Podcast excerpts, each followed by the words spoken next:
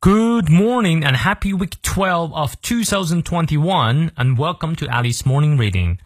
每天一句话，英语不再怕。欢迎新老朋友们来到三月二十二日周一，二零二零年第十二周周一的爱丽晨读。一年呢，一共五十二周，还有四十周，这一年就要过去了。希望每一天都能和你一起早起，一起享受生活。今天这句话来自于 A.P.J. Abdul Kamal。阿卜杜尔·卡拉姆啊，他是印度第十一任总统，因为极具亲和力被誉为人民的总统啊。那他这句话呢，我觉得还是挺棒的。Man needs his difficulties because they are necessary to enjoy success。人们需要困难，因为有困难才可以享受成功啊。你看你翻译对了吗？我们来逐词看一下。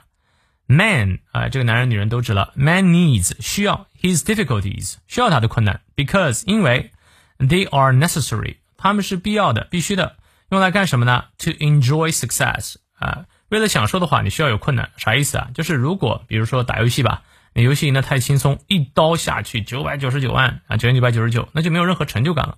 但有一定的困难呢，你获得了成功啊，你更好的可以享受。生活当中也是如此啊，有些时候你这么看待困难，就不会有那么大的压力了。好，让我们来看一下其中的发音知识点。Man 梅花 a 嘴型大一些，needs 长音念到位。His difficulties，注意它音节，difficulties，呃，你不用管它的音标，你只要跟我念就好。Difficulties because they are necessary to enjoy success。好，从到尾美式发音过两遍。Man needs his difficulties because they are necessary to enjoy success。再来一遍。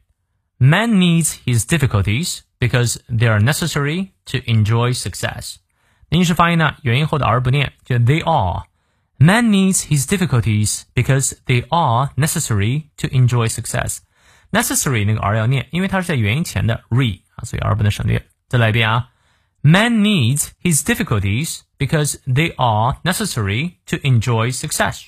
好，有任何问题，欢迎来到我们六点半到七点半的晨读直播。当然，直播当中也可以连麦哈。我们不见不散。See you later.